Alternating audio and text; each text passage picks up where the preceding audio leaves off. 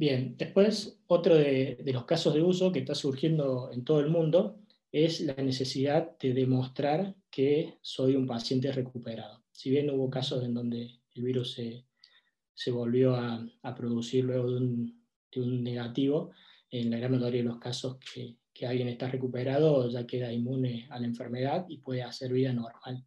Entonces los primeros países que se está produciendo esto, que son principalmente en Europa, eh, están generando un certificado COVID-free, es decir, que yo puedo andar por la calle demostrando que yo soy un paciente recuperado, o también lo están haciendo, por ejemplo, con lugares. La industria hotelera en Europa, por ejemplo, está trabajando en un programa de empezar a crear cadenas de hoteles COVID-free para que la gente pueda empezar a, reactivar eh, la industria del turismo. Entonces, eh, sería uno de los certificados que, más quisiera falsificar la gente, ¿no? Para poder volver a hacer vida normal con lo cual, eh, aplicando el caso de uso que comentábamos antes de los certificados digitales, eh, podríamos estar generando un certificado digital infalsificable y demostrando que alguien fue recuperado de coronavirus que tiene el alta, y de esa forma poder, poder transitar y poder minimizar el riesgo al que se puede exponer la población. Incluso hacerlo de una manera muy simple. No sé si alguien intentó sacar, por ejemplo, los certificados de circulación en la primera semana y era realmente imposible entrar al sitio porque era una forma centralizada de hacerlo, y entonces una de las cosas que permite blockchain es hacerlo de forma descentralizada, donde no hay un único punto de falla, con lo cual no se daría el caso en donde no está disponible el sistema para, para poder emitir estos, estos certificados. ¿no? Bien.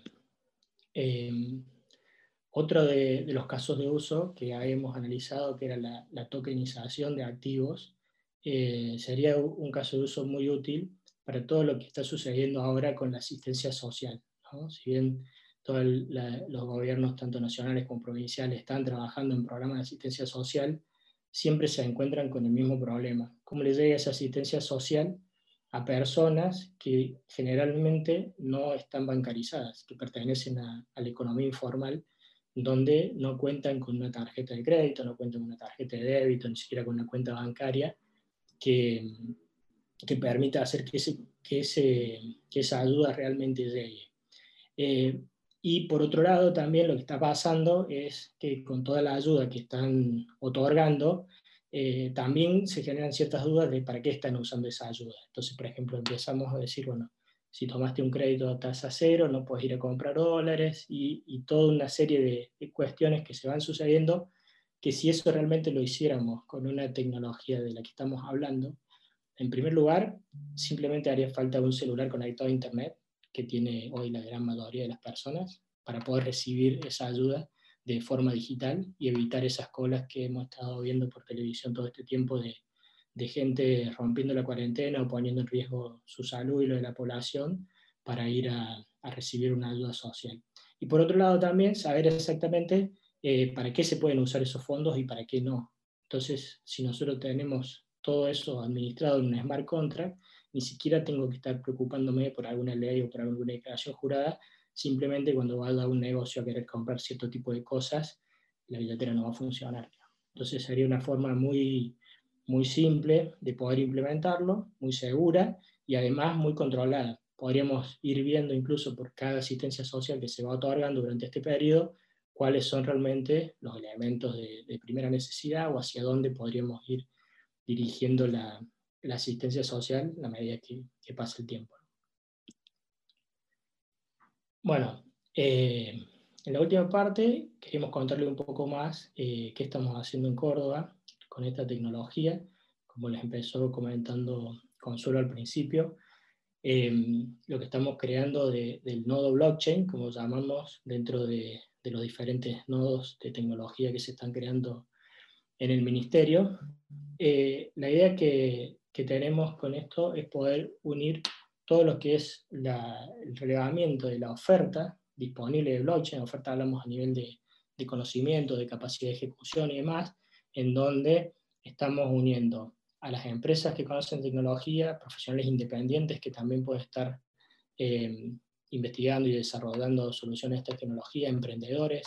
instituciones educativas, otras agrupaciones, hay distintos tipos de agrupaciones relacionados con, con blockchain y demás, que podrían participar de esto, incluso otras cámaras empresarias, con el fin de poder eh, transformar a Córdoba en un polo de conocimiento de, esta tecnología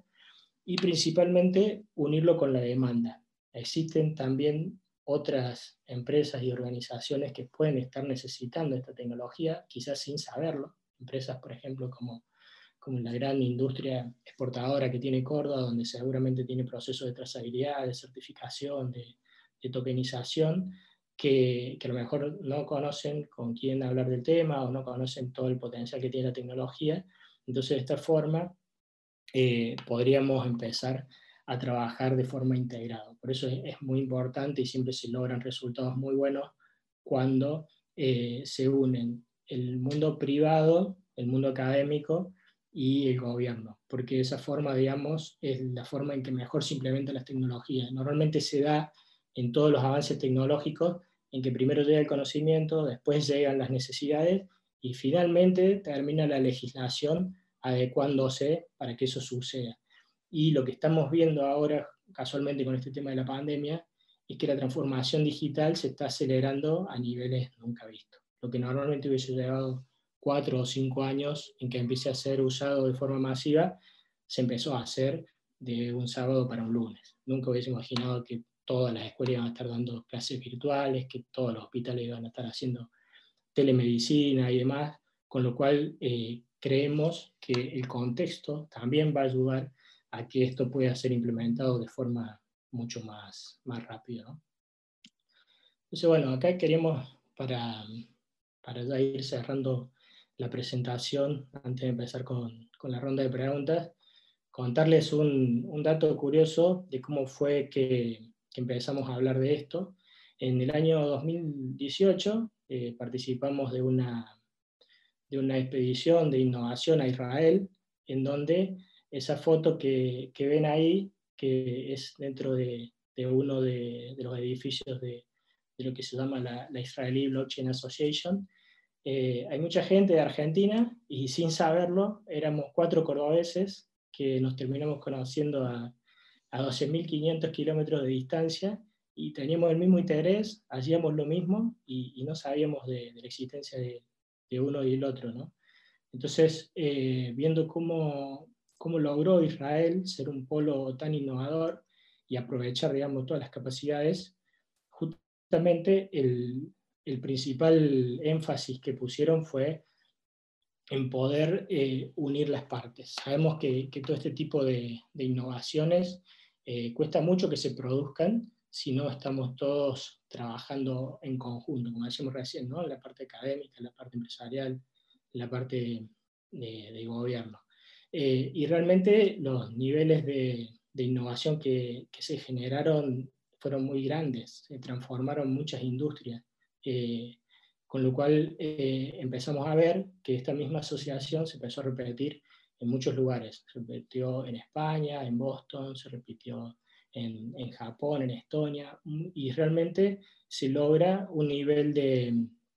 de evolución mucho mayor, insisto, cuando realmente existen políticas de Estado para que esto suceda, digamos. Entonces, eso es un poco lo, lo que pensamos en aquel momento. ¿Por qué no se puede hacer lo mismo en Córdoba? Creemos que Córdoba tiene mucha capacidad, mucho talento, realmente a nivel de, tecnología para, para, poder convertirse realmente en un polo